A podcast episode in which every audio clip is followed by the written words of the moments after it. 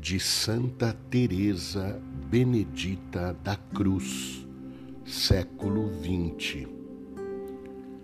A cruz é o nosso único título de glória. Contudo, a cruz não é um fim em si mesma.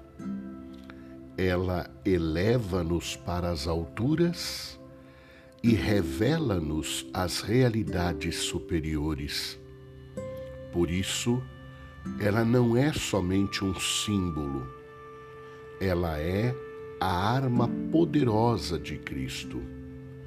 É o cajado com o qual bate fortemente a porta do céu e a abre. Então brotam as torrentes da luz divina que envolvem todos aqueles que seguem o crucificado.